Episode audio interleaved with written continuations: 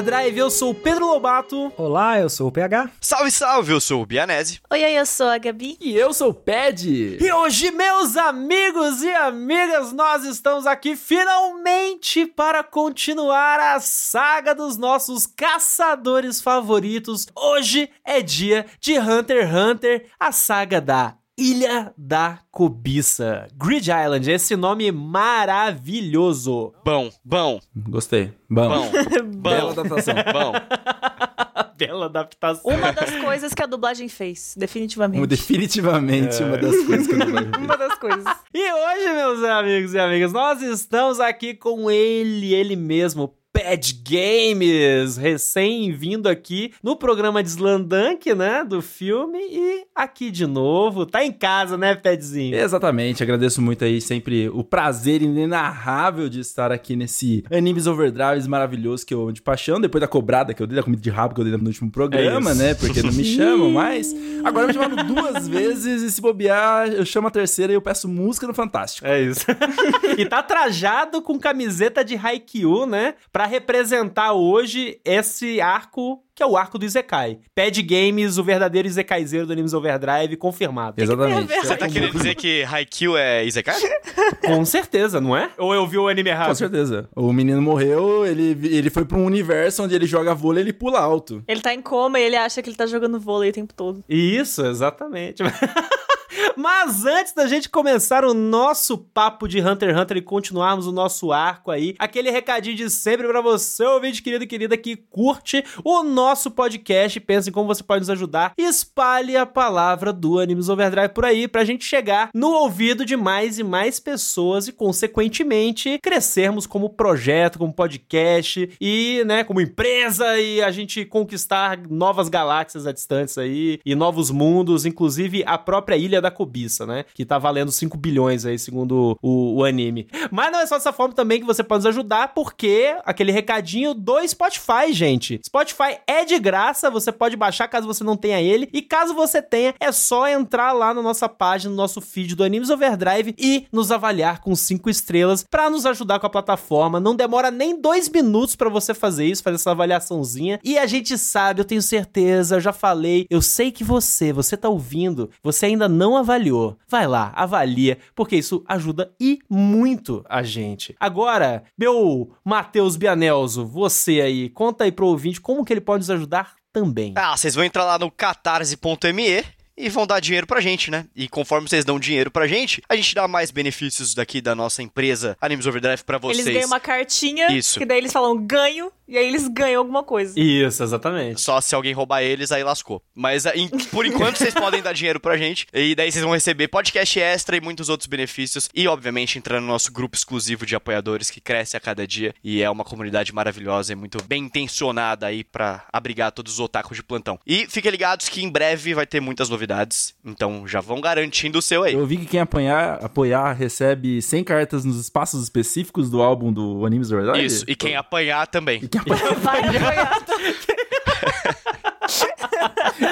Ai, ai. Lembrando, inclusive, né, pra galera que o nosso financiamento coletivo é uma tentativa, né, nossa, de vocês nos apoiarem diretamente para nos tornarmos cada vez mais um projeto autossustentável para que possamos produzir mais e mais conteúdo pra vocês. Como vocês puderam ver muito recentemente no nosso feed, que lançamos aí o Clube do Mangá, uma nova iniciativa nossa, né, extra no nosso conteúdo e que em breve teremos uma temporada nova, já estamos nos preparando pra ela e a gente sabe, vocês sabem, a gente quer produzir muito mais do que isso, mas a gente só pode fazer isso com a sua ajuda. Então, considere nos contribuir conosco e nos ajudar. Mas, sem mais delongas, vamos começar o nosso podcast.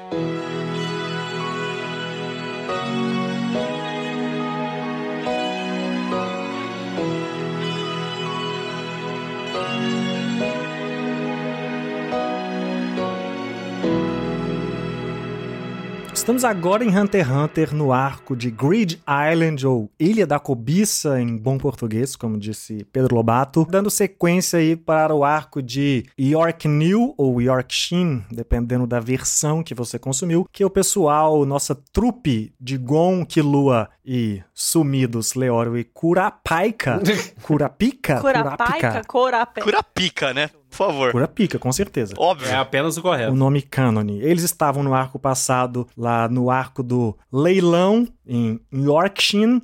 E agora a gente vai ver a finalização desse leilão que vai culminar no Gon e no Killua entrando aí nesse jogo Grid Island, a princípio para tentar buscar uma conexão com o pai do Gon, famoso Hunter Ging Freaks, e depois para desvendar todos os mistérios desse jogo aí que além de ser o arco do Isekai, como disse Lobato, é o arco do Isekai de joguinho, de Isso. cartinha e de esporte. Sword Art Online e Yu-Gi-Oh! do Hunter Que Hunter. É o assim, Yu-Gi-Oh! do TCG. Que é um, um, um conjunto de elementos que podia ser quatro temporadas diferentes num Nossa, dos sim. arcos que talvez seja o, deve ser o menor que a gente faz até agora de Hunter x Hunter, ou pelo menos bem próximo A disso, né? parte doida é que no mangá são tipo uns 66 capítulos, que é muita coisa. No mangá são 66 capítulos e no anime são 17, no anime de 2011, né? Lá no 11, anime é. de 99 são 22 episódios, além dos OVAs, né? Que inclusive é aqui Uhum, que Perfeito. É aqui que, além não, né? São os OVAs, né? O anime acaba no- um pouco anterior e aqui esse arco tem só em OVAs. O anime antigo não continua. Daqui pra frente a gente só tem o anime de 2011, que acaba sendo a nossa guia principal. Principalmente por ele estar até voltando aí, como a gente falou, com a dublagem. E vamos ver aí esse arco que tem todos os elementos de Pedro Lobato em um arco só no anime. Faltou só um romance merda e um robô gigante. Caraca! O cheiro de Pedro Lobato. Justo. Cara, é, é muito doido isso, porque vo- você falando dessa forma, Grid Island, eu já tinha lido o mangá, né, pô, ano passado, principalmente quando eu fiz a minha maratona Hunter x Hunter, e aí eu resolvi assistir o anime, justamente, inclusive, porque é, curto, né, 16 episódios o- na versão de 2011, né, falei, cara, não tem por que não, né, vou, vou assistir, conferir até pra ver como é que alguns dos melhores momentos desse arco rolaram no anime. E é muito doido, porque esse arco, pra mim, é uma montanha russa de sentimento muito grande, porque ao mesmo tempo que ele tem várias coisas que eu me divirto demais e que eu gosto muito, assim, ele é um arco que tem muita coisa que me incomoda, saca? Tipo, e muita coisa que eu não gosto em Hunter x Hunter. Hunter x Hunter, a experiência máxima. É, é, é tipo, eu vivi todos os sentimentos, Gabi, tá ligado? Tipo, é, é, é, é muito essa sensação. Tem a coisa que eu mais gosto em Hunter x Hunter e a coisa que eu menos gosto, e as duas são acentuadas nesse arco, assim. Todo arco é isso, tipo, todo arco a gente fica, nossa, Não, isso aqui mas é muito esse é demais. Esse é demais. York New eu só falei que é lá em cima. Pra mim, o último. É, pra mim, isso, inclusive, é um problema. Mas eu lembro que a gente criticou. Eu, eu não. é o meu favorito, o último aí. E você, Ped, você gosta de Grid Island? Você tá, você tem a carinha que gosta. Inclusive, você falou pra mim antes, assim, tipo, não, não, ó, Grid Island tem um negócio aí. Eu tenho um, um sabor muito nostálgico, principalmente por causa dos OVAs que tiveram do anime passado, né? Que foi a primeira vez que eu assisti esse arco e foi dublado e tudo mais. A dublagem clássica de Hunter x Hunter é uma dublagem que me pega muito. E reassisti Grid Islands, que eu já tinha lido no mangá, eu já tinha visto essa versão de 2011, inclusive, legendado anteriormente. É, e tem o meu episódio, mas também a minha meu combo de episódios favoritos, que é o jogo da queimada. Irado. Pra mim, assim, o jogo da É queimada a melhor parte. é a parada mais da hora que eu acho de Hunter x Hunter, num geral, assim. Acho que esse assim, é o conjunto de episódios que eu mais gosto da série de Hunter x Hunter. Porque é uma parada muito insana, tá ligado? É uma parada que, tipo, não faz o menor sentido. Você tá enfrentando um cara muito pica, tá ligado? Mas reassistir me deu um sabor agridoce, assim. Porque eu não lembrava que o anime de 2011 era tão acelerado em certas coisas. E É eu também me propus a reassistir dublado, né? Porque a dublagem Hum. acabou de sair, né? Então eu falei, vou aproveitar o momento e a oportunidade pra conferir a dublagem. E infelizmente, eu que sou um grande defensor de dublagens aqui, eu não gostei tanto da dublagem de Hunter x Hunter. Não achei que encaixou muitas as coisas. Tem muita coisa legal ali e que são boas propostas. Tipo assim, as vozes dos meninos principais, o Gon e o Killua, eles parecem ser meninos muito bons dublando. Mas acho que a direção não encaixou. E aí eu senti Total. muito problema. E isso tem partes que estão sem voz. Tem partes que entrou a dublagem em espanhol.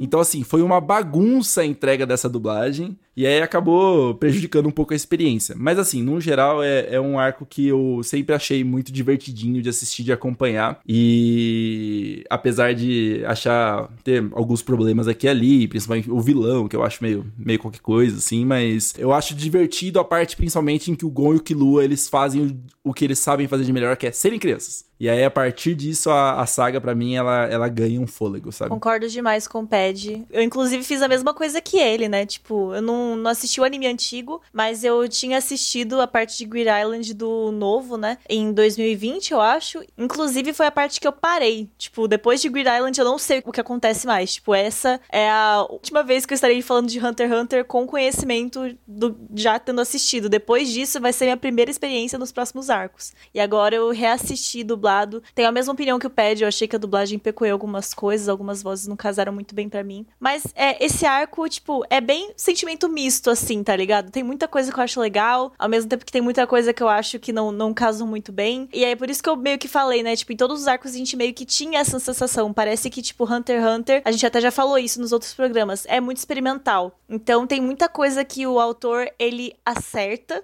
pra caralho, porque, tipo, ele é muito inteligente na forma como ele aborda muitas coisas. A gente já elogiou pra caramba o jeito como ele faz essa. meio que essa, esse excesso de profundidade nos poderes, tá ligado? Isso é muito legal. Ao mesmo tempo que a gente não entende tanto, mas é muito legal porque é o diferencial do, de Hunter x Hunter, tá ligado? Tipo, você ter a possibilidade de trazer tanta. Eu amei que foi um elogio e uma crítica ao mesmo tempo. Mas é isso que isso. é Hunter x Hunter. é muito difícil falar, porque o tempo todo é isso, entendeu? Tipo, temos personagens incríveis, Gon e Killua, pelo amor de Deus, que dupla. Não, eles Daí são maravilhosos. Eles ainda são a melhor coisa de Hunter tem... Total, mas aí a gente tem Curapica e, Leo... e Leório, que daí, tipo, somem e não aparecem mais. Aí a gente gosta deles. Ódio. Então, tipo, a gente elogia o personagem ao mesmo tempo que a gente depois vai criticar a falta desses personagens, inclusive em Grid Island, né? Curapica e Leório não existem em nenhum momento, mas assim, melhor do Ai, que, que ficar tristeza. colocando pílulazinhas deles e não entregar nada, igual aconteceu no arco do leilão, que a gente até comentou, né, que tipo, deixavam o Gol e o Killua lá e não trabalhavam nada deles, então era melhor nem ter colocado. Então, Leório e Curapica que não existem. Mas, tipo, eu achei uma dinâmica legal num todo, essa parada do jogo. Tem alguns pontos que, como eu falei, por estar experimentando muito, por estar testando muitas coisas, eu sinto que o autor às vezes cambaleava numa coisinha ou outra ali. Mas, no geral, é um arco que, assim,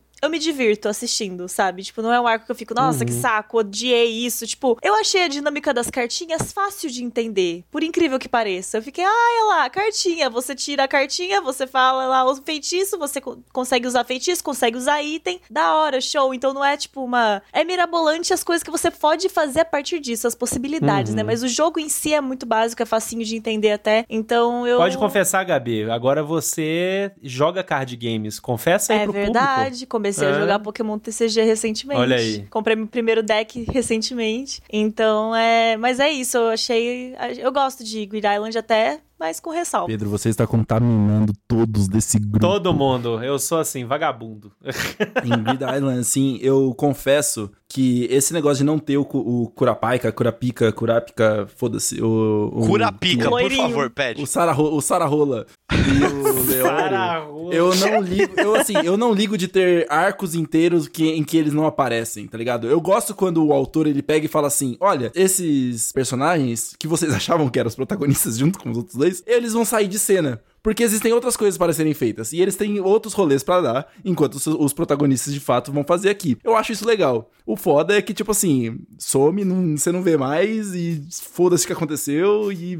Não, e, e o autor caga mesmo. Pode, vamos ser honestos aqui. O autor caga e anda pros personagens. É muito pai. Não, nesse caso sim. Mas é que, tipo, o que eu quero dizer é que quando, assim, quando eu saí de Yorkshire pra Ilha da Cobiça, pro Great Island, eu falei, porra, que legal, tá ligado? Que ele muda o foco. Tipo, ele tira e fala assim, ó, beleza, vocês não vão fazer parte dessa história, porque vocês vão voltar no futuro, que realmente acontece, eles voltam no futuro. Só que foda que Hunter x Hunter virou esse grande... E é bem futuro, né? Esse grande Volta no esse futuro grande depois de bolo aí, 20 que a gente não volumes. sabe o que sai, se vem, se volta, se fica, se, né? E fica nessa bagunça aí. Cara, vamos lá. Grid Island, eu me diverti pra caralho.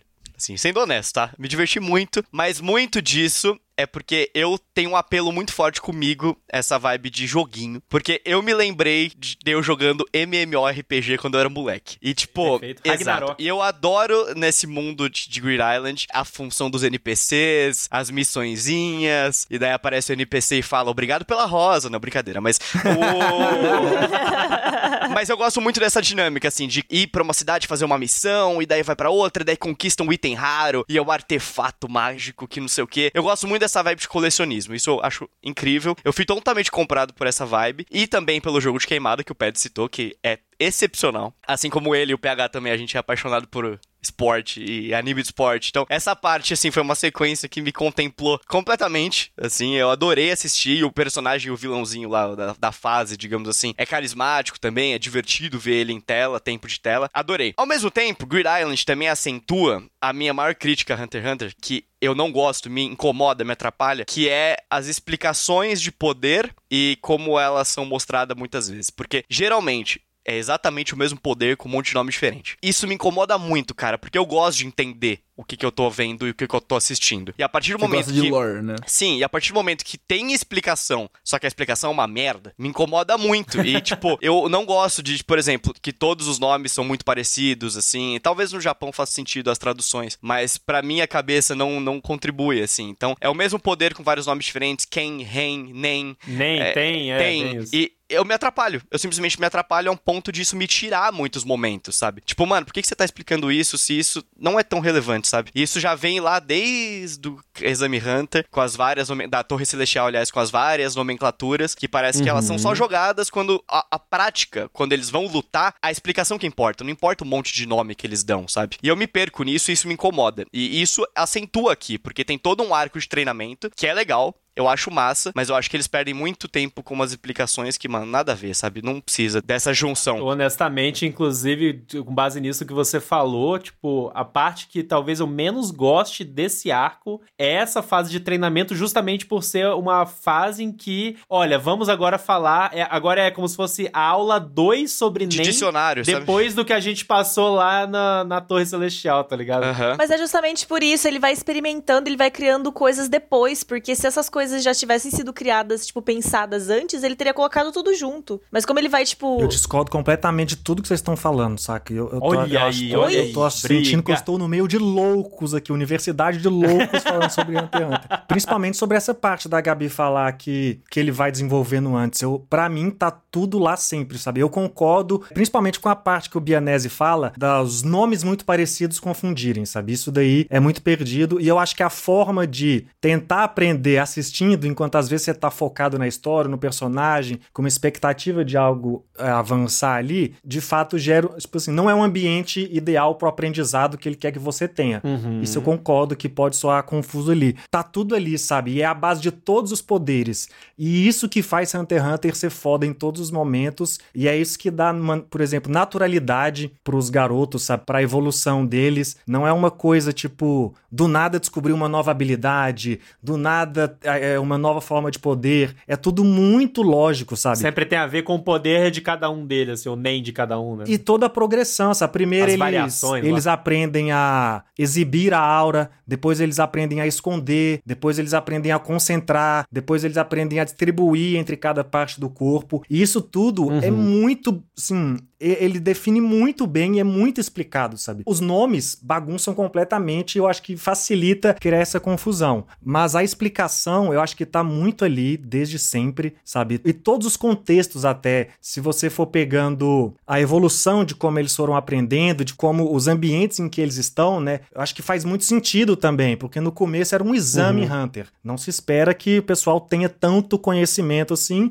ainda que alguns tenham, porque estão lá por motivos próprios. Depois eles estão ali numa torre que eles vão aprendendo, ó, você preci- aqui a gente tem um nível maior. Se vocês não souberem usar esse poder aqui dessa forma e esconder a sua aura para não ficar óbvio pro outro, vocês vão se ferrar, então aprendam. Agora eles entraram num cenário que isso é só os top do top selecionado pelo mafioso para fazer a missão dentro do jogo, então já é um outro nível de conhecimento e eles vão aprendendo isso e desenvolvendo o os próprios poderes, assim. Então eu concordo que cria-se uma confusão, especialmente por conta do nome, mas eu acho que Hunter x Hunter é isso, sabe? É esse conjunto de regras. Se não tivesse isso, a gente tirou muito da essência do que é esse desenvolvimento e até pelo próprio fato do que a gente está exaltando aqui nesse arco, por exemplo, que é a dinâmica das cartinhas, o próprio jogo de queimada, ele é, é muita regra ali também. A diferença é que provavelmente todo mundo aqui já jogou queimada, então é um pouco mais fácil. Mas a explicação no anime, eu acho que ela é tão confusa quanto a outra, saca? É, é assim, Uhum. mas pra mim, Hunter x Hunter, sem isso daí, saca? Ele seria mil vezes menor do que ele é, sabe? Pra mim é aí que mora a genialidade do Togashi. A realidade, assim, tipo, eu acho que gostando ou não, né, desse negócio, o, o fato é que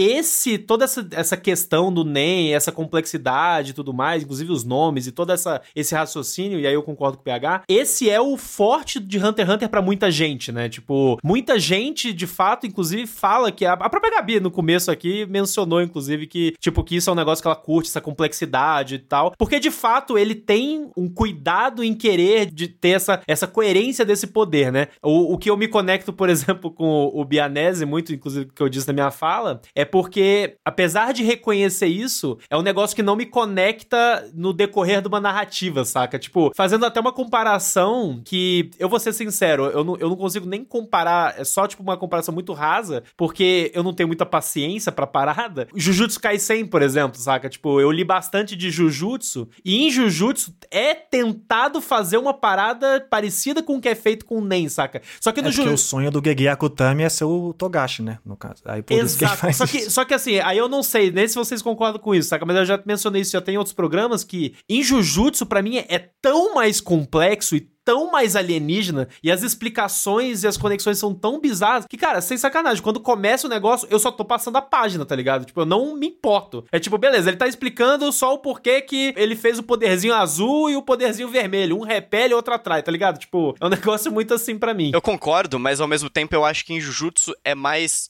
É tentado ser mais fluido ao longo das batalhas que eles vão explicando essa parada. No Hunter x Hunter, o meu problema não é existir a complexidade, é que parece que é, é muito positivo. Parece que para e daí tem uma aula em que tem a professora e que ela vai explicar os poderes pros dois. Não flui de forma natural, né? Tem que ter também, né? Porque, tipo, tem uma. É, basicamente, o cara criou uma teoria ali, né? Então, tipo, se não tiver explicação. Então, sim, mas eu me sinto numa sala de aula em que eu não estou acompanhando o ensinado. Você dormia na sala de aula, Bianese, fala a verdade. Porra, não, eu não tô. Mas é, é- eu sinto, tipo, é- eu não estou acompanhando o que está sendo passado pra mim, justo. porque eu estou me confundindo. Eu vou ter que ficar com um caderno anotando o que é nem, o que que é o que é o que é quem, tá ligado? E isso me tira, porque eu me sinto que quando o poder vem lá na frente, dá essa sensação que a Gabi falou de ser um Deus Ex, porque você talvez não tenha compreendido lá atrás exatamente cada uma das terminologias, assim. Falando por mim, tá? Obviamente. né? Eu não é que eu acho que tem essa sensação de Deus Ex, porque eu não acho. Eu, na verdade, concordo com a maior parte que o PH disse. O que eu que eu tava concluindo, né, falando, é que, tipo, eu sinto que as coisas que a gente tá vendo agora não passaram pra gente previamente antes, então parece que o autor tá criando meio que no improviso, tá ligado? E, tipo, não é um demérito pra mim. Eu até gosto da criatividade dele, de como ele demonstra isso. Só que, por exemplo, esse negócio de concentrar a sua energia na mão, não vou nem chutar o nome, porque eu obviamente não lembro, mas sei lá, de concentrar a energia é, na, na sua mão pra você poder fazer um poder. A gente até agora não viu uma pessoa que conseguia fazer isso antes e apareceu muita gente foda antes, tá ligado? Tipo, tinha Hisoka, tinha Trupe Fantasma ali, e tipo, era uma galera que, que, né, tipo, são muito fodas e muito fortes, então tudo bem, a gente tá no novo patamar agora, só que como que, tipo, pelo menos uma menção dessas coisas, tá ligado? Tipo, uma, alguma pílulazinha de que isso existe, de que as pessoas têm conhecimento disso, tipo, é isso que eu quero dizer, sabe? Essas coisas não são meio que introduzidas previamente pra gente de uma forma que a gente perceba, ok, tem como eles chegarem lá eventualmente, sabe? Não, é só, tá, existe isso e aí progressivamente eles vão aprendendo. E não é demérito, é só que eu fico com essa sensação de que o autor, ele, tipo, meio que inventou na hora, sabe? Tipo, eles chegaram aqui, como é que eu posso fazer eles ficarem mais fodas e evoluírem esse poder, sabe? É, é mais isso que eu queria dizer. Eu só quis defender aqui porque às vezes dá a impressão que eu tô criticando, mas eu acho foda a parte do, do poder, sabe? Isso pra mim não é problema. Eu não presto atenção e não entendo nada, só que eu gosto de pelo menos assistir acontecer, tá ligado? Eu sinto que isso que a Gabi falou tem muito a ver com, na realidade, um desenvolvimento narrativo das individualidades dos personagens, saca? Que, tipo, o que antes a gente vê, ah, cada um tem um poderzinho diferente, agora a gente tem uma explicação explicação do porquê que cada um tem um poderzinho diferente e as paradas, elas se explicitam de forma diferente, né? Do tipo, não é como se outros não conseguissem fazer o que o Gon faz, mas o que o Gon faz é algo muito único sobre a forma como ele interpretou o uso do Nen dele, lá, o tipo de Nen dele, pro jeito que ele luta, o jeito que ele pensa, e aí acaba meio que, tipo, aquele Joaquim Pô dele, aquele pedra, papel, tesoura lá, que ele só escolhe pedra.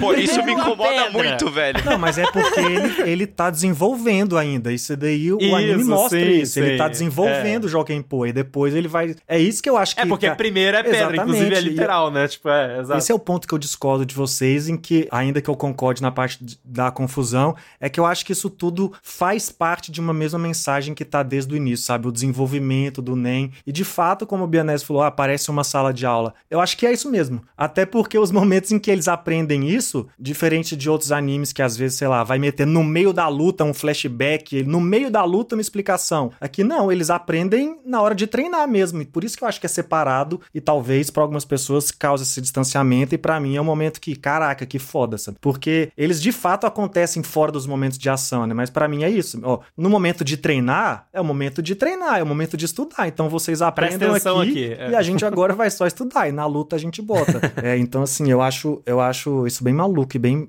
um- o lado bem massa de Hunter x Hunter, de fato. Mas eu acho que no caso do Togashi, por exemplo, tipo, é um negócio que, assim, eu concordo um pouco com a- a Gabi de que, tipo, muita coisa não foi apresentada antes e que ele foi desenvolvendo com o tempo. E aí, porque assim, a primeira, primeira contato que a gente tem com o NEM é, você tem seis tipos de NEM, e aí você tem algumas aplicações básicas que o Win ensina o Gon lá na Torre Celestial. E aí depois, ele precisa criar, ele começa, ele tem que, vai expandir isso a ponto de criar novas aplicações pra isso. Só que tem algumas aplicações, por exemplo, a aplicação de você usar pra defesa, pra um ponto específico, que parece ser básico o suficiente pra estar meio deslocado aqui, tá ligado? E que deveria ter sido ap- aprendido lá atrás com o Wing. Mas ele só aprende agora com a nova mestra, que por um acaso, por ironia do destino, é a mestra da porra do mestre deles, né? O Camus de Aquário do Cavaleiro de Cristal. O Camus de Aquário.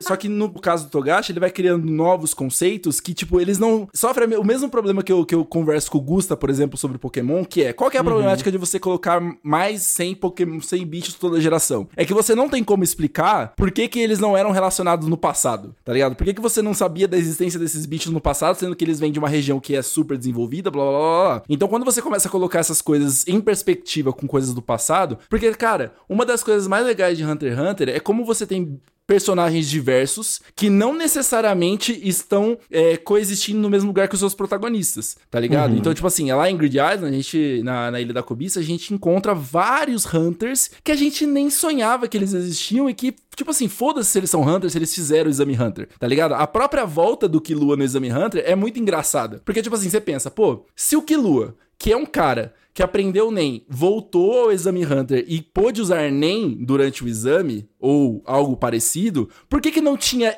antes Exatamente. personagens que utilizavam habilidades baseadas em NEM, tá ligado? Ou a gente não viu coisas parecidas, ou a gente nem viu ser citado, porque são coisas que vão se desenvolvendo com o tempo. E aí, nesse caso, eu, eu acho que eu entendo um pouco desse lado da Gabi, que é, ele tá começando a expandir o conceito, tem mais coisas pra gente saber sobre o NEM, e aí, tipo, beleza, a gente tá num momento de treinamento, a gente tem uma mestra que tá ensinando eles os conceitos, só que tem alguns conceitos ali que poderiam ter sido apresentados antes, tá ligado? Porque ele parece que ele, ele tá criando junto com a estrutura da obra. É, talvez de uma forma mais fluida ou durante a batalha, sabe? Não de um jeito que tipo, a o personagem cresce assim do nada, mas ele, sabe, não precisar parar, igual a Bianese falou, parar e dar uma aula, entendeu? E ir aprendendo com o tempo tudo junto. E o problema do nesse caso de Hunter x Hunter é porque, tipo assim, por exemplo, a gente tem zero contato com caracteres japoneses, tá ligado? Então o Go, o Gyo, o Ken, o, sei lá, o foda-se, ele tipo, O tem, ele é tem brabo, tá? ideogramas Esse é que forte. são muito fortes e que são conectados com seus significados e que a gente não tem essa conexão tão forte, tá ligado? Então assim, pra gente É lembrar o que, linguístico, que é o né? Ten, o que, que é o Ren, o que, que é o Gyo, tá ligado? Eu lembro do Gyo porque é por causa dos olhos, tá ligado? Que é que eles se concentravam nos olhos pra eles poderem ver coisas feitas de Sim, Nen, sim. tá ligado? Mas são poucas as coisas que eu lembro também de cabeça sem dar uma googlada, assim, ou dar uma pesquisada qualquer. E aí, tipo, nessa fase que é uma fase claramente de desenvolvimento deles e das suas próprias técnicas e um treinamento mais a fundo,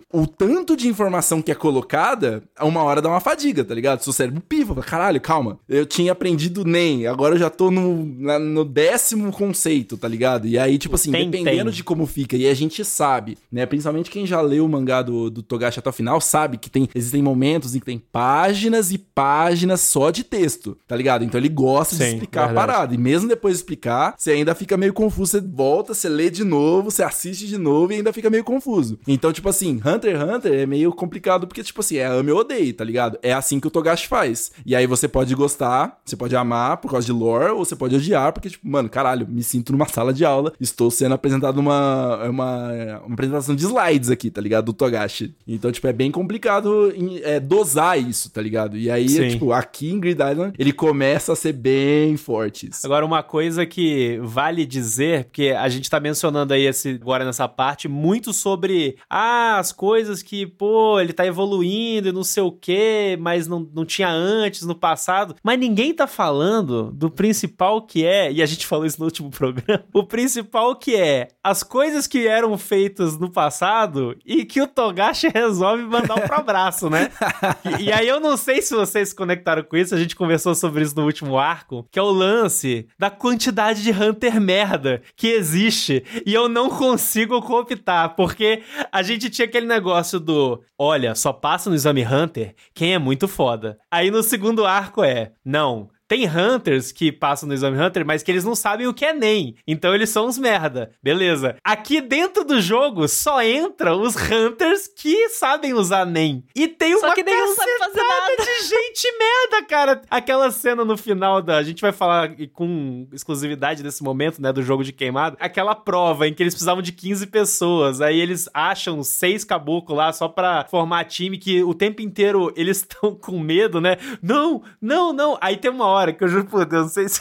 Cara, eu juro por Deus, eu pausei o vídeo. Porque aparece os caras e juro, não, der, não se deram o trabalho do design deles. Tinha um cara que ele tava lá de, de cidadão ordinário japonês, funcionário de empresa, saca? tipo, camisa social e gravata. E eu fiquei, cara, não, não é possível, cara, que esse maluco, além de Hunter, ele sabe usar NEM e entrou nesse jogo, que era uma parada muito difícil de conseguir entrar, né? Mas eu tô falando isso até pra brincar. Ele tem uma dificuldade com design, tadinho. Mas, Pedro, quantas pessoas você não conhece que tem um cargo foda e são pessoas extremamente medíocres? E são medíocres. Você ia falar, nunca fez faculdade, viu? O tanto de gente merda que tem lá, nunca saiu da cara fez faculdade, o tanto de gente merda que tem lá.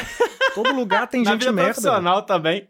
Quem tava no jogo não era só o recrutado do do velho lá. Sim. Tipo assim, pode ter sido um, um- um cara que fala: caralho, comprei aqui meu PlayStation na época que tava barateza, na época que lançou. Ele achou na feira do rolo. É, comprei aqui, O- o usei meu Grid name Island. basiqueira, entrou, morreu, tá ligado? Ele, pior, ele foi lá e se fudeu. É o jeito como explicam o jogo fazem a gente acreditar que só tem gente foda lá dentro, tá ligado? Talvez se não Porque tivesse. só, só entram 800 pessoas, tem todo esse negócio, é. Parece que só vai ter gente foda lá, é bem isso. É, se tivesse só falado, é um jogo, qualquer um pode entrar dependendo de como for, aí beleza, mas. Não, o jogo custava bilhões no leilão, né? Tipo, eu É, não lembro véi. exatamente, mas era um negócio É, desse. não, mas é É. porque acontece. O jogo custava bilhões porque já era um jogo antigo e tinha poucas unidades disponíveis. E tem essa questão É muito raro, que né? tem um número de slots disponível, né? Tem um número de jogadores limitados 800, por eu memory card. Só que aí cada Exato. videogame aceita. Não, cada videogame aceita dois memory card, só que aí que tem um limite ali, só que aí e dois jogadores, né? A princípio, se você conectar um controle em cada um. Só que aí eles usam aquele Fortap que você enfia no controle e sai quatro saídas, né? é tipo verdade. um, um hub USB. Um hub, é. Isso, tá roubando, né, no A videogame. gente tem que pensar que isso daí saiu nos anos 2000, 2001, saca esse arco. Sim, sim. Isso era uma parada, era uma grandiosidade, né? Era um Esse PlayStation. pen- Pensar em ainda, é exatamente o formato PlayStation, memory card, caraca. Grid Island ou Monster Hunter pegar?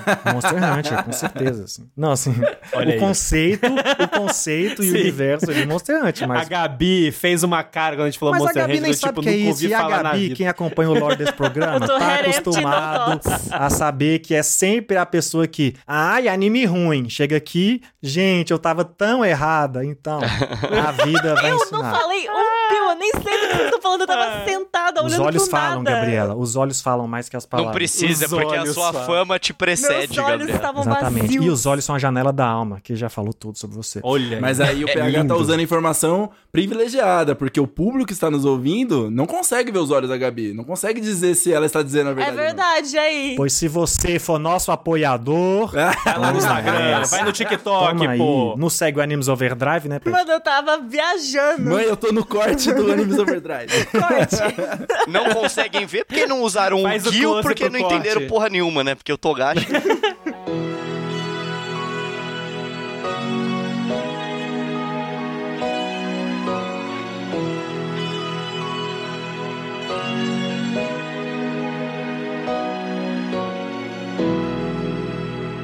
tem outra informação também do jogo, que eles falam que muita gente deixou de viver a vida na- no mundo real Sim, pra ficar lá. tipo um Second Life, né? Não, tem gente que não conseguiu sair de lá também, né? Não, tá é preso porque, lá. na verdade, eles não podem simplesmente sair, né? Tem, umas, tem algumas formas de sair, mas pra sair tem, condições. que ir no lugar especial, ou ter a carta especial, ou fazer a missão especial. E tem uma galera simples, que meio é que é incompetente mesmo, mas também tem uma galera que desistiu, entendeu? E fala, "Ah, cara, então se a minha vida é isso, vou ficar aqui e alguém resolve e libera a gente, sabe? E assim, tirando o que eu já explicitamente discordei aqui, né, Uhum. da, da parte da explicação, todas essas coisas que vocês estão falando, essas críticas, eu concordo, mas acabam que elas são críticas que cabe ao formato e não exatamente a Hunter x Hunter, entendeu? Eu concordo que, que elas estão aqui, mas são coisas que é desse formato de mangá shonen, sabe? Ah, o poder surgir no Concordo. próximo arco, pessoas que estão ali e não condiz com o nível de poder. Isso é a história desse tipo de mangá, sabe? Então, é eu acho mesmo. que trazer esse olhar sem lembrar, tipo assim, que é o Togashi, que é a época, saca? Dá uma prejudicada no valor que tudo isso tem, saca? Porque a gente fez a piada, ah, do Isekai, é muito Sword Art Online. Uhum. É muito Sword Art Online, cara. Em Não 2000, existia, né? entendeu? Quem aqui tava jogando É. jogo online nos anos 2000, saca? Quem aqui conseguia conectar quatro controles numa mesma entrada de controle Num do PlayStation, saca? São muitas coisas. E, e falando dessa própria explicação, desse, todos esses avanços, essa exploração de poder. E não digo nem só da época, cara. A gente citou aqui o Jujutsu, é claro que o, é, o Gege Akutami, ele é total inspirado pelo Togashi, sabe? Desde a vibe Yu Hakusho que tem, desde todos os personagens que tem um pezinho em Yu Yu ou Hunter x Hunter, essa parada de explicar poder, é total Togashi que vai pro Jujutsu. Inclusive, se você é fã de Jujutsu e nunca leu ou viu nada do Togashi, procure, saca? Porque com Leia, certeza... né? É, inclusive, se verdade. você não é fã também, faça isso, porque o cara é uma obrigação, assim, principalmente pra fãs de Shonen. Mas eu acho que essas paradas que ele faz ali são muito importantes, sabe? E colocam pra mim, não só do que a gente tá falando das regras de poder, mas como ele se dedica. É uma das coisas que a gente já falou nos outros arcos, né? Cada arco de Hunter x Hunter é uma forma de mostrar como fazer um anime Battle Shonen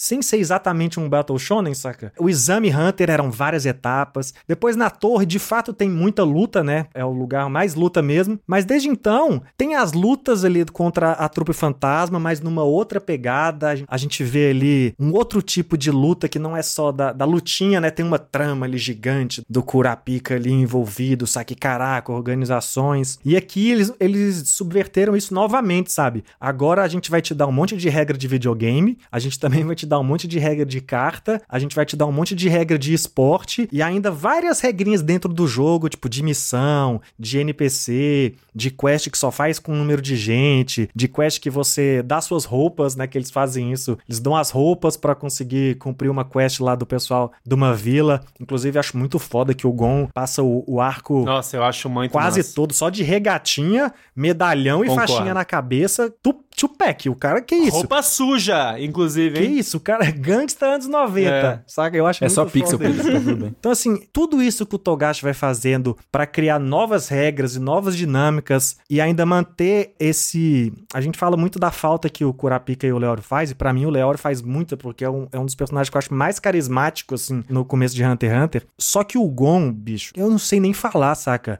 Existe assim, É uma existe. força, né? Existe uma prateleira Luffy One Piece, uma prateleira Gon, Hunter x Hunter e o- o- os outros, entendeu? Tipo Assim, Ai, mas o Jujutsu, o Goku, o Naruto, infelizmente todos estão abaixo desses dois, saca? Porque são dois, tipo, muito singulares, sabe? Os personagens e, e os- o que os autores fazem também. E muito carismáticos, Então, né? mesmo que a gente tá aqui, ai, discordo sobre o NEM, discordo sobre o ritmo, discordo sobre as regras de cartinha. Isso tudo pra mim é crítica do amor, viu, inclusive. É só porque ama muito. Exatamente, porque vai tudo passando e você olha assim pra como o Gon, É, especialmente, é, e o. Killua responde a tudo, que você fala, cara, é bizarro, saca? Eu não lembro quem falou mais cedo que é o que eles fazem melhor é ser criança. Só que, cara, eles são tão fodas também em ser maduros nessa evolução, sabe? Eu acho que pra mim tudo é porque da mesma forma, por exemplo, que vocês cansam mais das explicações do NEM, eu cansava um pouco das explicações das cartinhas, sabe? Não necessariamente das regras, porque eu acho que foi a Gabi falou que as regras do jogo das cartas são bem simples, né? As dinâmicas de usar o... E essa parte eu acho muito foda, né? Preencher o fichário e como isso envolve todo um,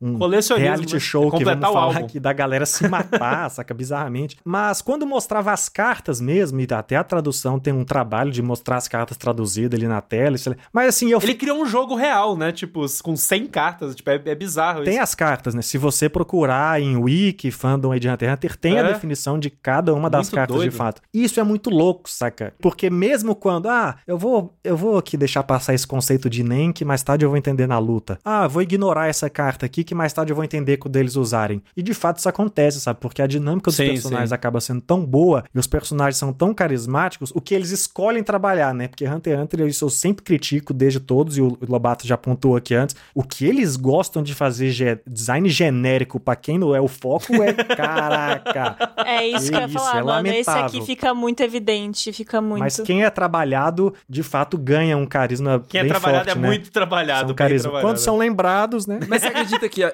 a- essa minha opinião ba- bate com a sua, mas só no anime? Porque no mangá, pelo menos eu sinto que o Togashi ele tem um traço tão sujo que você consegue dar uma personalidade, um mais um pra ele, tá ligado? Faz sentido. Bicho pro, pro, pro, pro personagem. Não existe tanta distância, né? É, quando ele, vai, ele adapta pro anime, aí ele fica aquele, aquele traço limpinho, bonitinho, assim, aí você fica tipo, mano, é, parece um Zé Ninguém do... do- Foda-se, tá a ligado? limpeza do anime é, ajuda a atrapalhar mesmo. Isso aí tem, tem razão. É, faz muito sentido mesmo isso, que eu nunca tinha pensado por esse lado, porque eu vi pouco do Na mangá, época que o Togashi ele gostava de desenhar, e desenhava mais. mas até pra esse arco eu vi Coitado. alguma coisa do Tá mangá. Não, não, não, né? não por causa da enfermidade dele.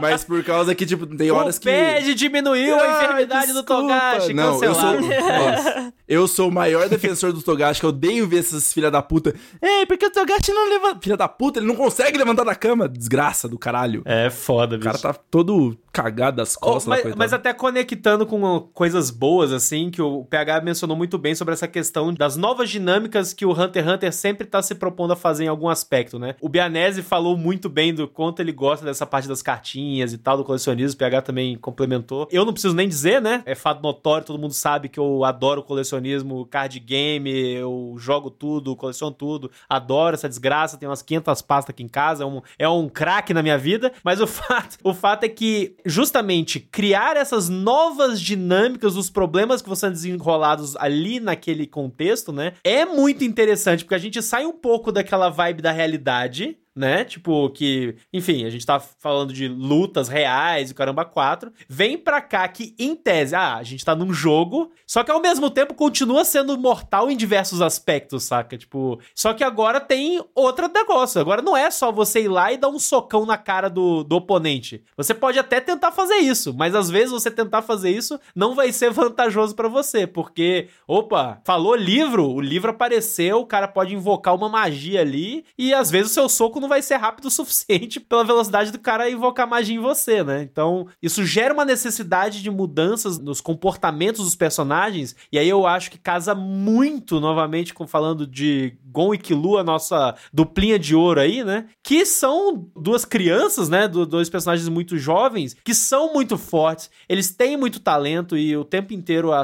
a- a narrativa fala sobre isso, né? Mas ao mesmo tempo eles estão dispostos a amadurecer, sabe? Eles estão dispostos a aprender ler, a se adaptar. Eu acho que isso, novamente, é uma das coisas mais fantásticas de Hunter x Hunter, dessas relações. E, tipo, a gente já falou isso nos outros podcasts, sabe? Tipo, Gon e Killua, tipo, é uma dupla maravilhosa. E aqui, por mais que a gente, né, brinque, até mencione a, as críticas que eu falo, e eu falo bem, de, com muita sinceridade, sabe? Tipo, crítica com amor, porque todas as coisas que eu não gosto no arco é muito aquela vibe do, do fã que fica, ai, caraca, mas esse detalhinho aqui podia, saca? Tipo, que, que vacilo, se não tivesse isso seria perfeito. É tipo, é um 9. Poderia ser um 10, mas é um 9.5, tá ligado? Eu, eu tenho muito essa sensação. Agora, eu acho que, tipo, esse arco é muito sólido nessa continuidade de tudo isso que a gente elogia, das dinâmicas dos personagens e principalmente do Gon e do Killua. E, e eu acho que a, inserir os personagens nesse novo contexto, né, de, tipo, esse espaço novo, é muito benéfico também pra, tipo, é, exercer esse dinamismo de você encontrar com novos personagens e você ter uhum. essas oportunidades de criar essas conexões, sabe, entre eles. Porque às vezes no mundo real não ia ser tão fácil assim deles encontrarem, sei lá, um grupo de marmanjos super forte que esteja disposto a lutar com eles, porque não tem meio que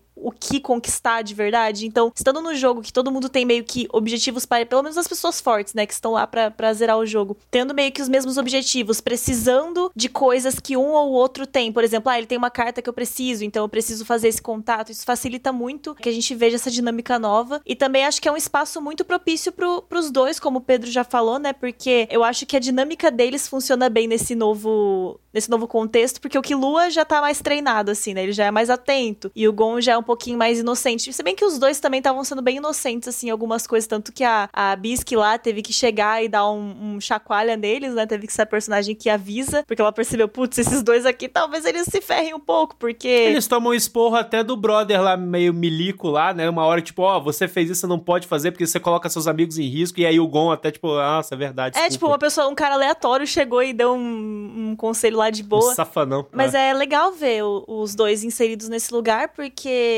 meio que possibilita mesmo esse crescimento deles de entender como o mundo funciona, né? Talvez no mundo real eles não tivessem tanto essa, essa malícia, mas estando no jogo que muita coisa tá né, em risco e que eles precisam zerar, eles precisam efetivamente serem incisivos, sabe? Não é só tipo, ah, vamos andando, vendo o que dá. Não, eles têm que ser incisivos, senão eles não zeram o jogo, né? Que no fim é o objetivo deles. Então acho que coloca até uma pressão a mais. Tem muito dessas coisas, né, de, de prazo dentro desse arco também. Tipo, teve aquela, aquele teste lá para eles conseguirem entrar que tinha prazo, daí tem o prazo para eles conseguirem pegar o Bomber lá. Então tem toda essa sensação meio que de urgência, até o prazo para cumprir aquela outra quest lá dos piratas, né? Uma certa tensão, né? É, então, tipo, acho que é, toda essa construção desse mundo de Greed Island é muito bom, que, que deixa a gente meio, meio tenso mesmo. É um ambiente muito hostil. E tem uma outra coisa que eu acho muito legal, tanto em ambiente quanto no amadurecimento dos dois, que são duas coisas. Primeiro que eu gosto muito, e é uma das coisas que me cativa demais, é um detalhezinho, mas que me cativa muito muito a maneira como o Gon e o Killua tratam os NPCs dentro desse hum. mundo. Porque. Maluco, sim.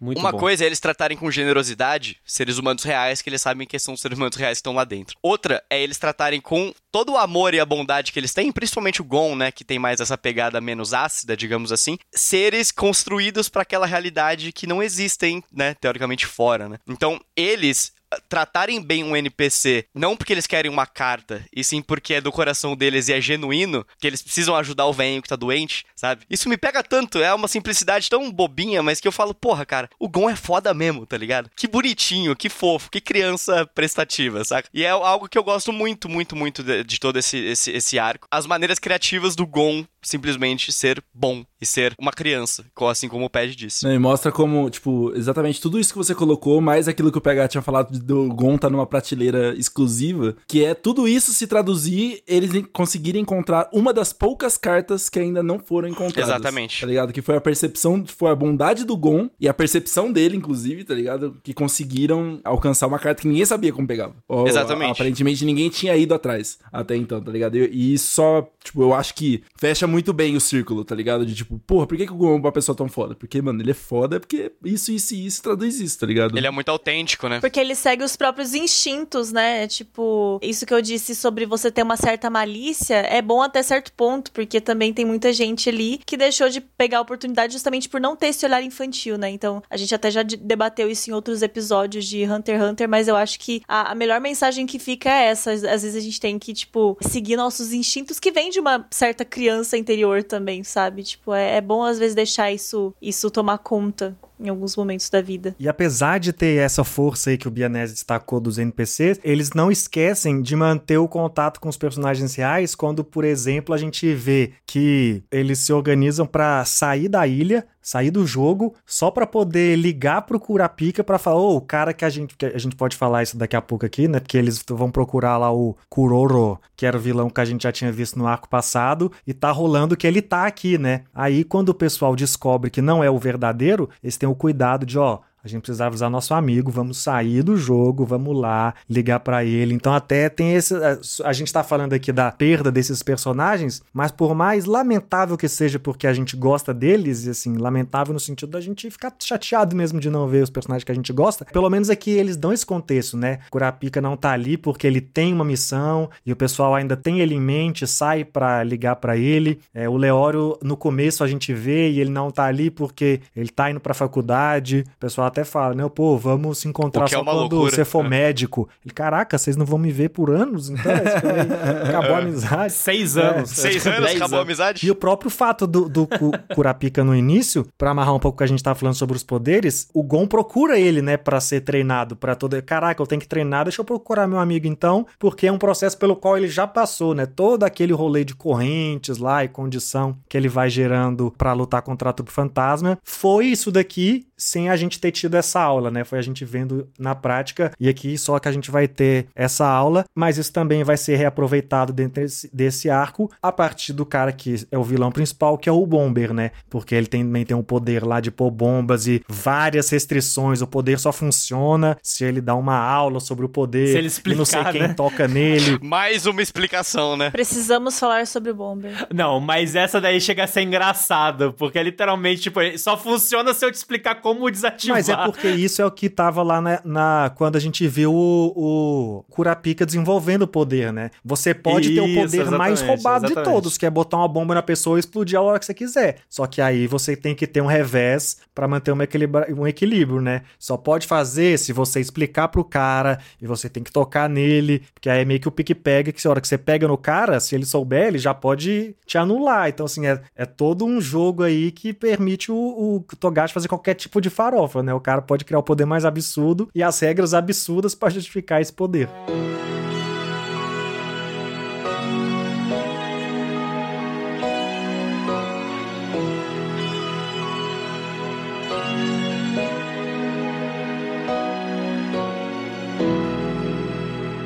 Continuar falando do Bomber, então, porque eu tenho opiniões muito mistas sobre esse personagem. Eu sei que a Gabi também tem, assim. As minhas não são mistas. Não são mistas?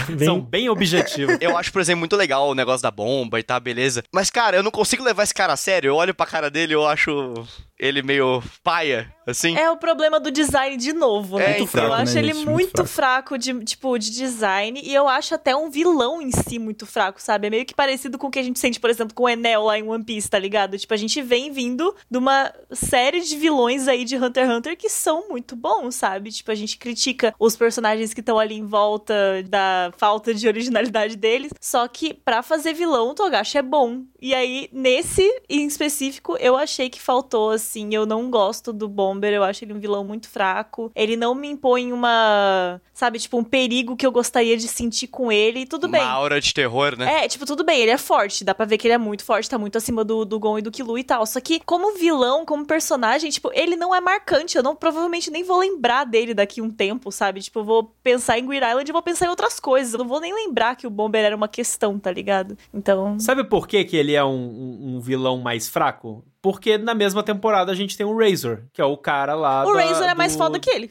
Pois é. E assim, o Razor, ele exerce, eu acho, que o papel de antagonista de uma forma muito melhor do que o, o Gentry, né? Tipo, porque o Bomber, ele, ele tem esse ar do tipo, beleza, ele é o vilãozão da temporada. Ele é o cara que. É, ele tá roubando as pessoas, ele tá torturando, e ele quer ganhar o jogo, é isso aí, saca? Tipo, ele é o, é o vilão de bigodinho, né? O clichê. Agora, o Razor, antes, inclusive, da, da treta de verdade, porque até então o Gantror tá ali sendo uma construção de vilão ao longo da temporada, né? Mas só depois que ali do finalzinho que realmente tá, as coisas estão pega pra capar, rola, inclusive muito rápido, né? Como o próprio o Pad mencionou, no anime acontece de uma forma meio, bem rápida isso. Mas o fato é que no Razor, por exemplo, que é o momento da queimada lá e as provas dos piratas, não sei se vocês, vocês lembram, mas por exemplo, quando ele mata o colega dele, porque o colega dele fez um, é, tipo, Se falou rebelou. sobre o fato, é, ele fala, se rebelou e falou da ilha. Aí ele até mencionou assim: "Ah, você quebrou o tabu". E ele simplesmente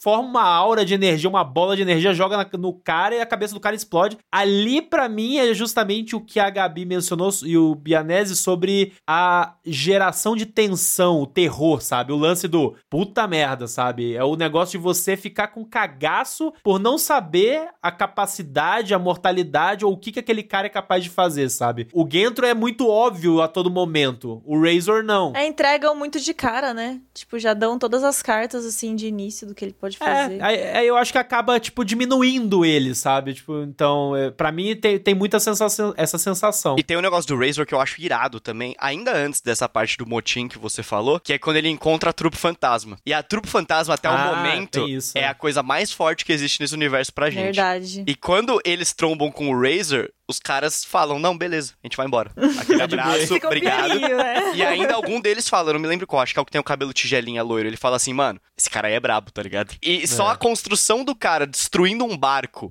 com toda uma aura sinistra, assim, é muito incrível. E tem uma outra coisa que vai de encontro com isso, que é algo que eu gosto muito em vilões, que são vilões com cara de carismático, fofo. O olhinho dele sempre sempre fechado, ele tá com, sempre com um sorriso no rosto, mesmo com uma aura filha da puta por trás. Ele tá parece que tá se divertindo, sabe? Com as coisas que ele tá fazendo, sendo um antagonista. Tipo, eu sou um antagonista mesmo e eu tô de boa com isso. Eu sou o cara mais pica aqui e eu tô de boa com isso, tá ligado? Eu tô feliz com isso. E isso me pega muito assim, pega muito a, carisma dele pessoal. O Razor, ele é, ele é um personagem muito foda, mano. Ele é muito da hora, assim, porque, tipo, ele te cativa logo de primeira. Esse rolê da, da Trupe Fantasma é uma parada que, tipo, você já fica, tipo, caralho, mano, esse cara aí é perigoso, tá ligado? E coisa que eu não sinto com o Gentro, tá ligado? Não é que eu não sinto com o Gentro, tipo, ele é um perigo, tá ligado? Mas eu não... Ele é o perigo óbvio. Não, é, mas eu vou, eu vou, eu vou junto com a Gabi, que, tipo assim, eu não me sinto ameaçado. Eu, em momento nenhum, temi pelos personagens principais. Tipo assim, nossa, o Gon e o Killua estão muito em perigo com esse cara, cara. Em nenhum momento eu senti isso, tá ligado? Tipo É, assim, até porque a luta final, ela, tipo, é construída de um jeito que o Gon já vai meio que preparado, né? Tipo, eles, eles trazem isso de, ah, eles já têm um plano. Então, Exato. tudo bem, você tá com um pouco do cu na mão, tipo, nossa, tá perigoso o negócio, o Gon é meio inconsequente, então você, né, imagina que pode ser que Ele dê... perde o braço, diga Então, de passagem, até na hora né? que ele é perde o chocante, braço, tá? você fala assim, caralho, ele perdeu o braço. Ah, mas é só um jogo, tá ligado?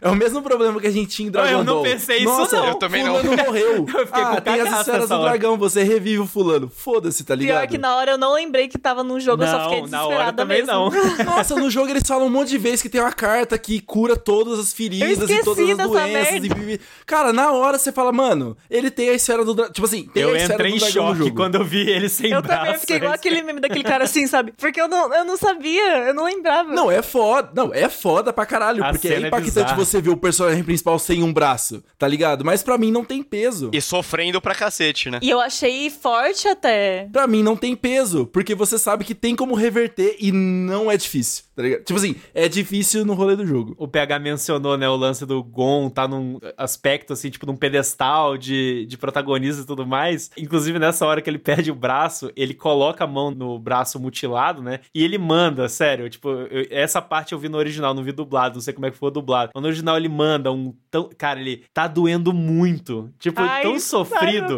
que dá vontade, tipo, puta Dá merda, muita não dó, faz mano. isso com o meu Gon, Não cara. se mete com criança, não! Pela criança da minha vida, graças a Deus. Não mexe com a minha criança. E aí você vê também esse tipo de comportamento na própria batalha no jogo de queimada que a gente tá falando, nos momentos em que Melhor ele se recusa a adotar sugestões de estratégia que envolvem vitórias estratégicas e não na porrada da queimada de fato, né? É quando o Tetsugeira lá que Ele tá quer jogar um jogo limpo, né? O lance dele. É, é, assim, um jogo limpo pra ele que chega até a ser burro, de certa forma.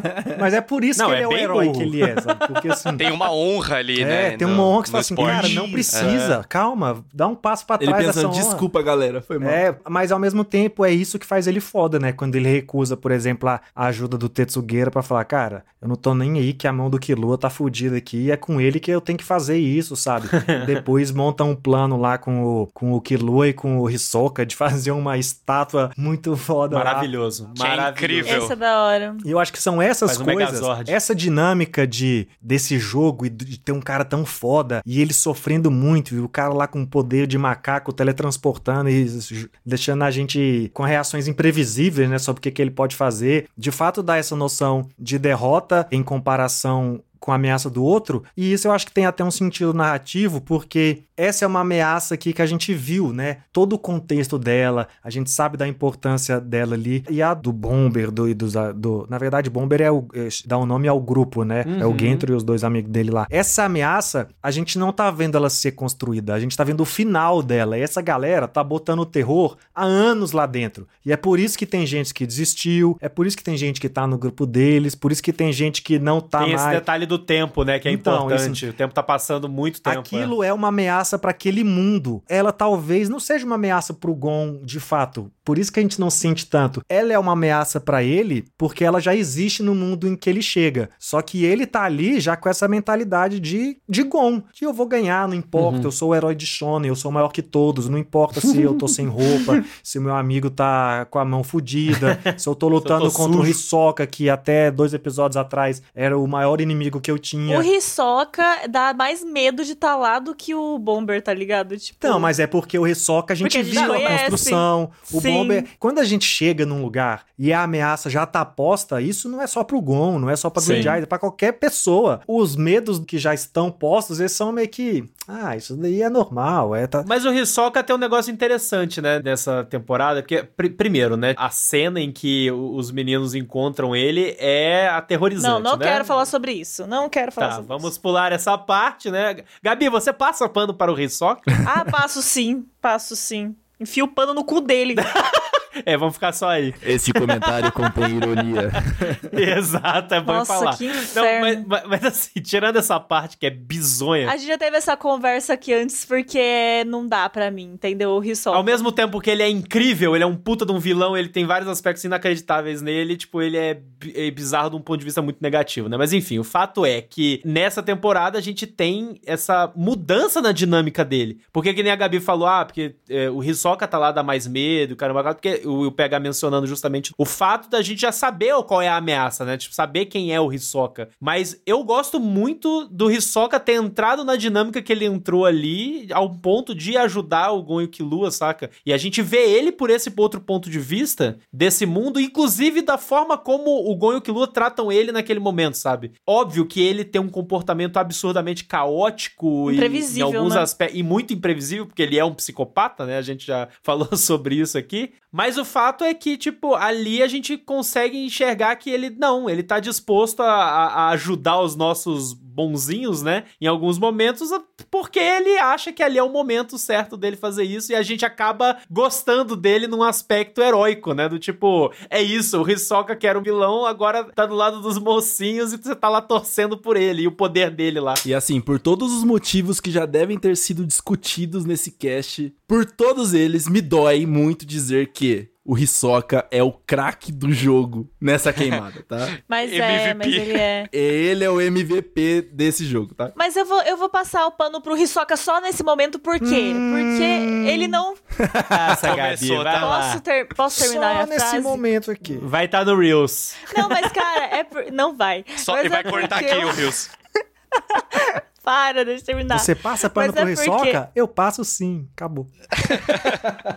Pronto, coloca o PH falando isso. A real é porque, tipo, é horrível esse primeiro momento, esse episódio que eles se encontram, tipo, pelo amor de Deus, eu não, não gosto nem de lembrar que isso existiu. Só que depois disso, para! Não tem mais, entendeu? Tipo, não existe mais essa a menção a qualquer dessas coisas, porque antes era o tempo todo essa merda sendo jogada na nossa cara. Aí eu senti que depois que eles meio que fizeram as pazes, entre aspas, eles se juntaram, o Hisoka não teve mais esse comportamento creepy, tá ligado? Acho que é porque eles não estavam lutando contra ele também, né? Não sei se tem a ver, porque acho que, sei lá, o o que nem a gente já conversou, né? Justificativo, o tesão dele é as pessoas serem mais fortes que ele enquanto eles estão se combatendo, né? E aí acho que por estarem lutando juntos, não teve mais essas cenas creepy, daí eu achei legal, sabe? Eu falei, olha só, o Hisoka pode ser um personagem muito legal e muito agradável de, de se observar, e ele na queimada realmente, assim, arrasou. O poderzinho dele deu muito certo, né? É total propício pra, pra esse momento. Obviamente também é porque ele tá do lado certo, né? Entre aspas, desse jogo de queimada. Mas, cara, quando ele usa o poder dele, eu vibrei tanto. Eu falei, tipo, porra, Hisoka. Pra caralho, mano. É isso, tá ligado? Arrepia inteira. É, eu também. Daí eu fico tipo, porra, como esse personagem é foda. Porque ele é tão contraditório na minha cabeça e na de vocês, como a gente tá aqui conversando, sabe? É impossível não gostar dele nessa parte. Daí você lembra do começo, você lembra das partes, É. daí você fica tipo, mano, que personagem foda, só que ao mesmo tempo que personagem repugnante, Ele é sabe? muito foda, isso é Essa foda. minha fase tem um prazo de validade extremamente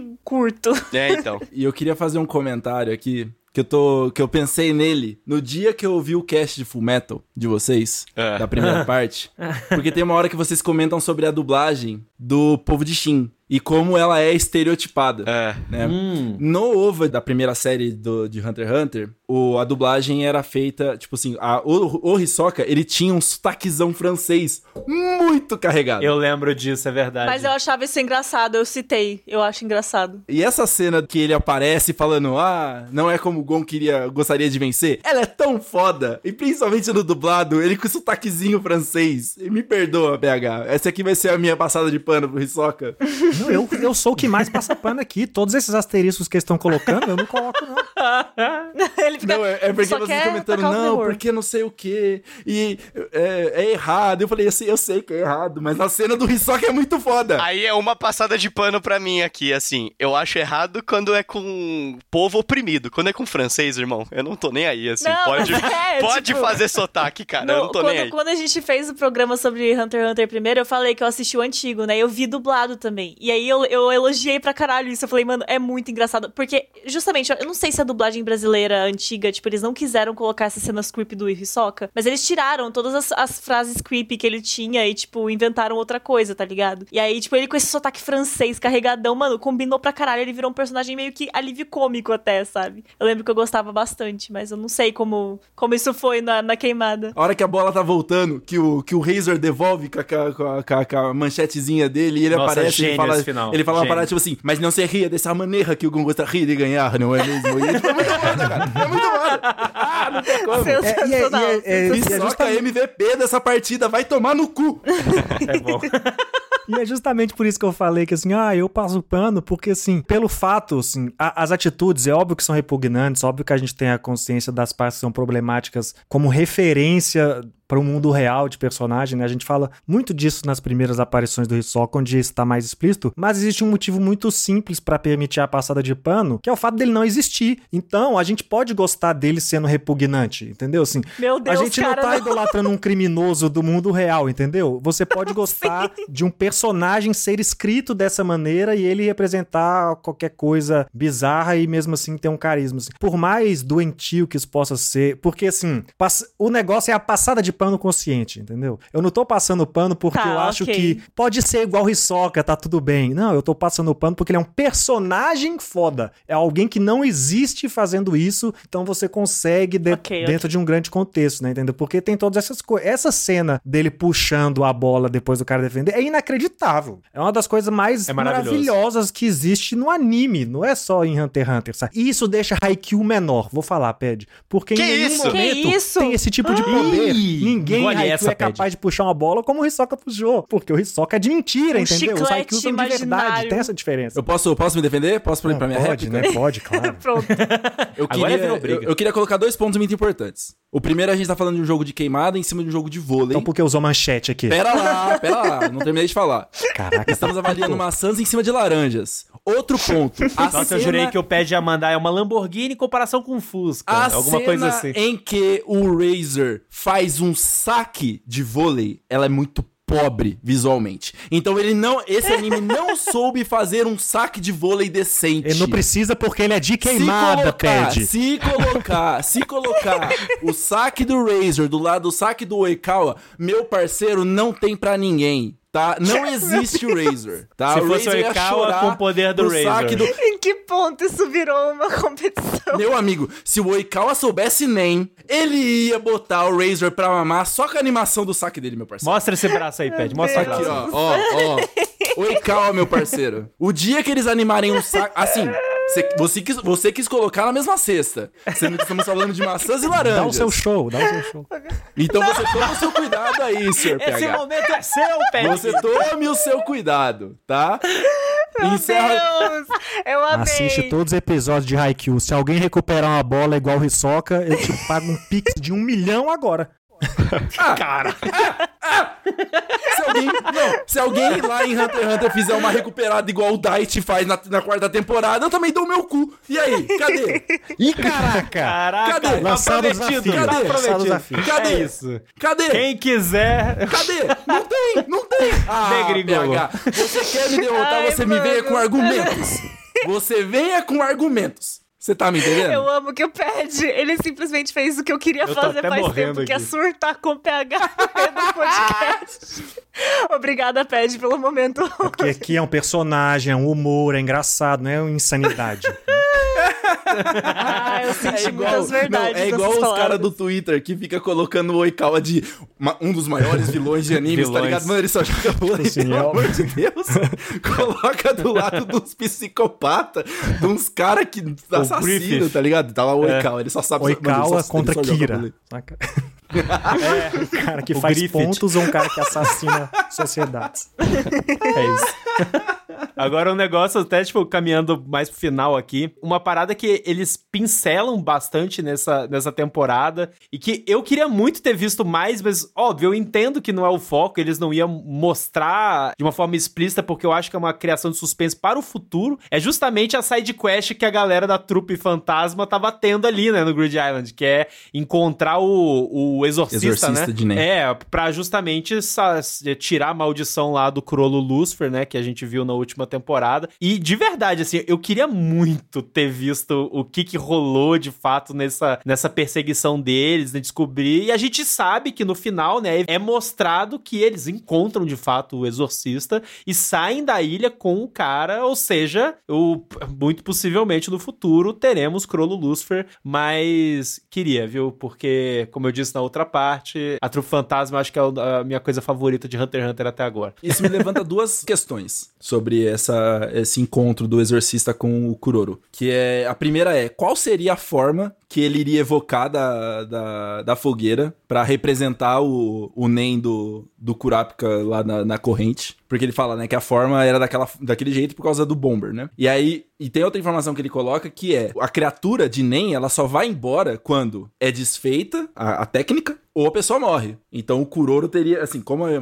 o, o Kurapika não foi morto até então, né? Então, assim, ele- a- aquela criatura iria seguir o, o Kuroro por bastante tempo. E eu fiquei bem curioso por causa dessas coisas, inclusive. Eu queria até falar um pouquinho também da Bisque, já que a gente não falou dela, porque ela foi Boa. uma personagem importante, né, e tudo mais. E eu já falei nos outros programas também, não existe mulher em Hunter x Hunter, então ver uma personagem ali aparecendo, eu achei legal de início, mas aí com o tempo eu fui dando uma desanimada, porque ela meio que não lutava, não participava efet- efetivamente, assim, de resoluções das coisas, ela ficou lá mais como treinadora. Tudo bem, melhor que nada. Só que daí o momento... O final é anticlimático dela, né? Tipo, ali na temporada. Um momento que me broxou também foi esse, que foi a luta dela lá com o carinha aleatório do, do Bomber, porque eu não achei legal, mano, esse negócio dela ficar musculosa do nada, porque justamente na hora que ela tava lutando eu falei, ah lá, finalmente colocou uma menina aí que não, que não está dentro do, do que a gente normalmente vê, né? Tipo, a de personagem feminina foda lutando contra um, um cara. Daí, não, vamos fazer ela crescer e ficar musculosa do nada, sem nenhum motivo. Então, achei esquisito. É uma personagem que, de novo, sentimentos mistos. Não queria ter isso porque eu achei legal a apresentação dela. Mas é interessante. Achei interessante e curiosa a participação. É, pra mim até não, não, não tem nem, tipo, a, a minha sensação com a Bisca é que é aquele não fede nem cheira, trecheira, sabe? Tipo, é, tem um pouco disso nesse arco, assim. Principalmente depois que eu li o arco seguinte, né? Que é o Quimera Ents. E, independente de quem estiver escutando, se você já viu ou não Quimera Ents, cara, tipo, é consenso. Todo mundo fala de Quimera Ents. Quimera Ents é, tipo, um dos arcos mais memoráveis de Hunter x Hunter. Você pode estar tá começando, você já sabe que esse arco existe, sabe? Eu sinto que existe uma transição muito forte, sabe? Aqui é um, é um, é um momento de transição para as coisas que vão acontecer em Quimera Ents. E a Bisque, tipo, acaba que tem essa. Ah, beleza. É a mestre aqui do momento, tem a participaçãozinha dela, mas acaba sendo um, é, o, é o Wing, o primeiro mestre deles de NEM lá. Tipo,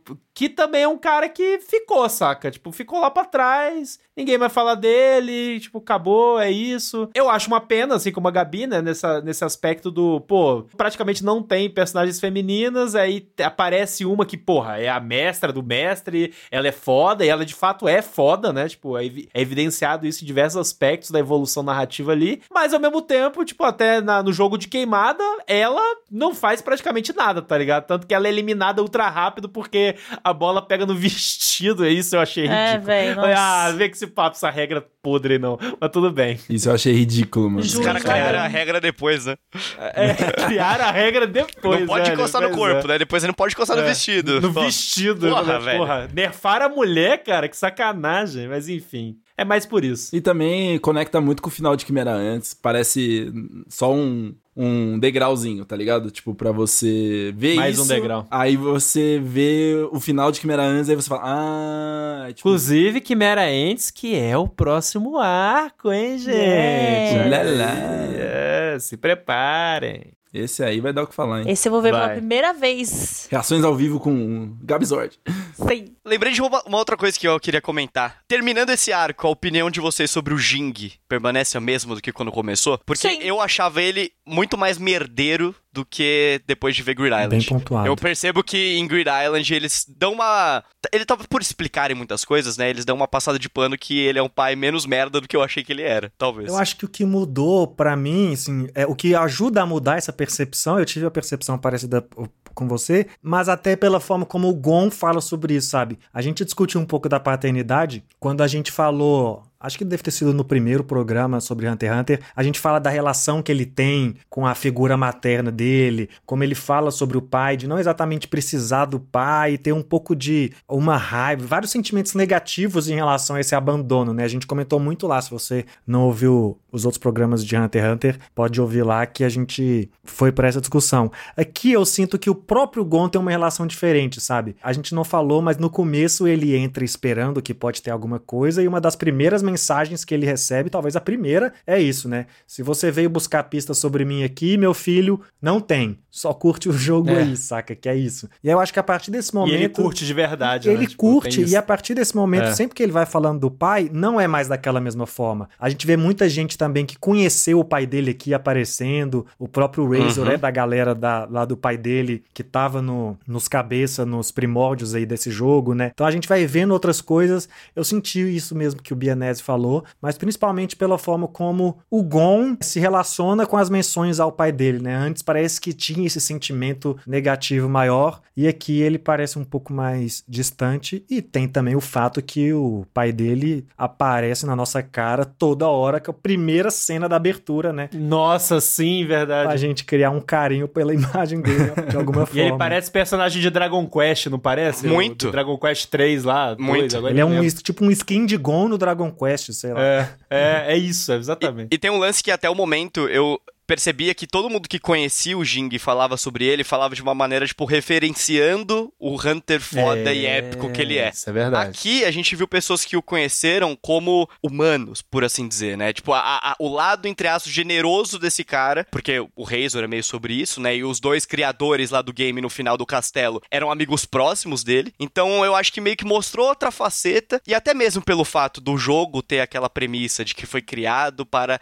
o Gon treinar pelo pai, né? Uhum. Eu acho que é- mostra uma faceta do Jing que tenta tornar ele menos merda do que ele aparenta no primeiro episódio, que é só um cara que abandonou, sabe? Embora eu não Mano. acho que vá ser isso, eu acho que ele é merdeiro sim, mas eu acho que tenta, tá ligado? Dá outras O facetas. twist do Razor, pra mim, inclusive, é uma das partes mais fortes aí da temporada nesse aspecto mais emocional da coisa e de personagens, porque justamente mostra esse negócio do eu tava no corredor da morte, né, presidiário, um assassino e tudo mais, e o Jing foi a primeira pessoa que demonstrou, que tratou ele como gente, na realidade, né, e acabou dando esperança pra ele continuar vivendo e, tipo, ter, e ser uma pessoa decente é, na medida do possível, né, ali da, da vida dele, porque ele tá na ilha como GM, né, do, do jogo ali, do, do- da queimada e tudo mais, mas ele tem esse respeito e ele muda a forma dele ver a vida graças ao Jing, né? Então, acho que essa cena é muito forte nesse sentido. Inclusive, como vocês falaram, até do Gon conseguir ouvir alguém falando do pai dele por esse tipo de atitude, sabe? E eu acho que isso conecta a gente, inclusive, mais com o Gon e com a forma como o Gon é, né? E, tipo, porra, massa, né? Que, tipo, que massa que o, o pai do Gon não é só um filho da puta merdeiro, né? Talvez exista alguma conexão aí com toda essa bondade que a gente vê do personagem, nosso protagonista. E eu acho muito foda a cena dele falando: Ó, meu filho vai vir aí, hein? Você vai ter que enfrentar ele. Ele fala assim: Eu vou matar teu filho. Não pega leve. Ele fala assim: Eu vou matar teu filho. Ele fala assim: Tenta lá, irmão. Tá A legenda, eu tava vendo legendado nessa hora, eu não sei se o dublado eles falou isso, mas na, na legenda o Jing falou: ele é o meu piá. Aí eu falei, não acredito que o Jing é sulista, irmão. Nossa Eu não Senhora. acredito, eu não acredito. Tá vendo fansub vagabundo. Tá todo esse mistério onde está o Jing, na real ele tá em Porto Alegre, tá ligado? Escondido. O Gon vai usar companhia, chegou É. em Porto Alegre. errado, cara de bombacha. Exato. Tô em Porto. Essa lenda que nos corredores de Grid Island falaram assim: Ô, esse jogo é difícil, né? Não, mas lá em Curitiba, daí, pô.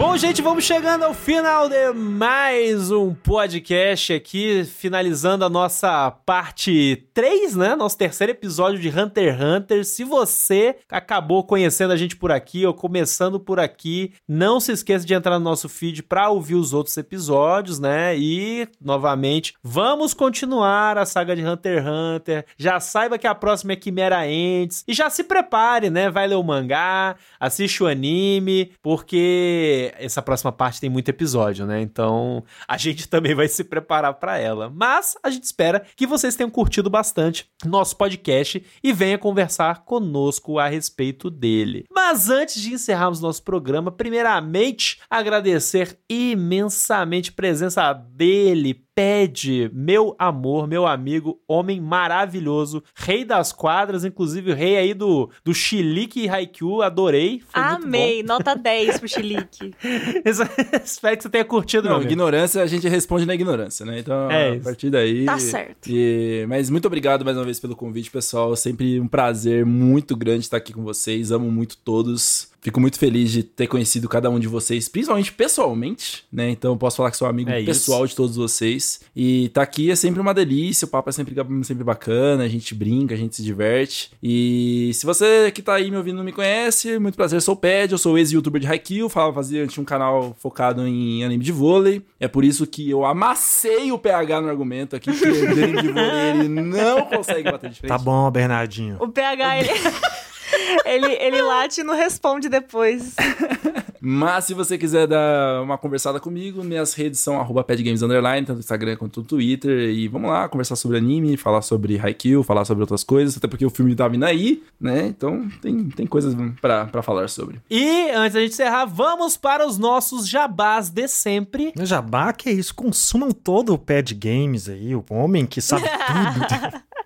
Tô brincando, não tô brincando, é verdade, o cara é bom mesmo, nosso amigo. É, tem umas opiniões aí que vocês já viram, né? Mas é um cara Um cara Perfeitas. maneiro. Estará de volta aqui pra defender esse tal desse Haikyuu dele aí. E ouçam nossos outros programas de Hunter x Hunter pra vocês acompanharem. A gente sabe que sempre que a gente tá fazendo essa saga, tem gente chegando sem ter ouvido, pegou o nosso programa depois que a gente já começou esses animes mais longos, então volta lá, aproveita e vai deixando aí nos comentários do Spotify que outros animes vocês querem que a gente faça, porque a gente tá acabando as sagas que a gente tá fazendo. Hunter x Hunter tá chegando ao fim. Ouçam nossos programas, sigam o e comentem aí que outros grandes animes divididos em arcos e sagas vocês querem que o Animes Overdrive traga pra vocês a partir aí de 2024 pra frente. Eu gosto muito que, que quem chegou nesse podcast aqui e não tem um retrospecto de Animes Overdrive vai achar que o PH odeia Haikyuu, tá ligado? É. Quando, na verdade, o cara adora Haikyuu, né? E rasgou elogios lá no nosso No podcast. programa passado ele tava usando camiseta, eu acho, de, de Haikyuu. Não, pois é, o cara é apaixonado. Mas se você apaixonado por Hunter x Hunter, vou te convidar pra você entrar lá no IGN Brasil e ver o nosso guia de sagas e episódios fillers de Hunter x Hunter, pra você se situar exatamente a divisão de sagas e você poder acompanhar melhor aqui cada um dos nossos programas e também, obviamente, pular um ou outro episódio recap e filler de Hunter x Hunter pra você acelerar essa maratona aí. Bom, meu jabá sou eu mesma, Gabi Tosati, nas redes. Eu sou ilustradora. Curtam meu trabalho, façam o possível para eu conseguir ter mais tempo livre, no caso, sendo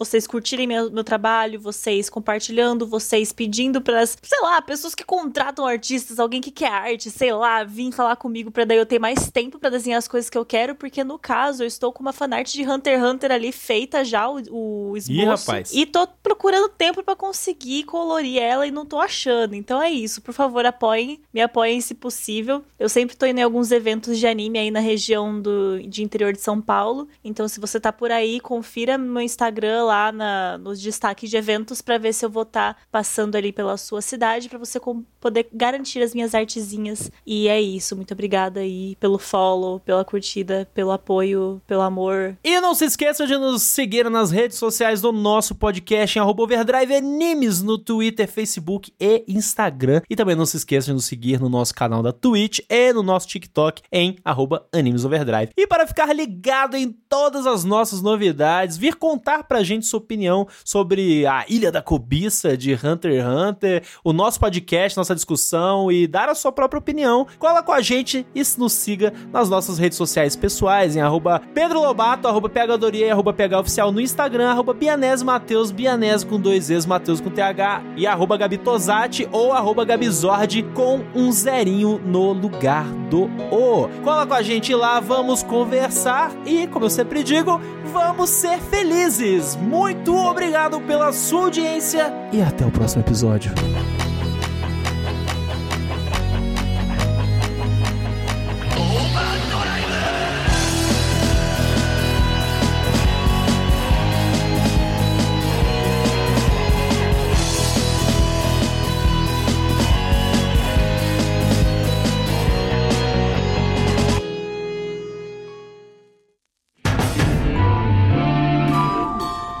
Esse podcast foi editado por Yoshi Ohashi.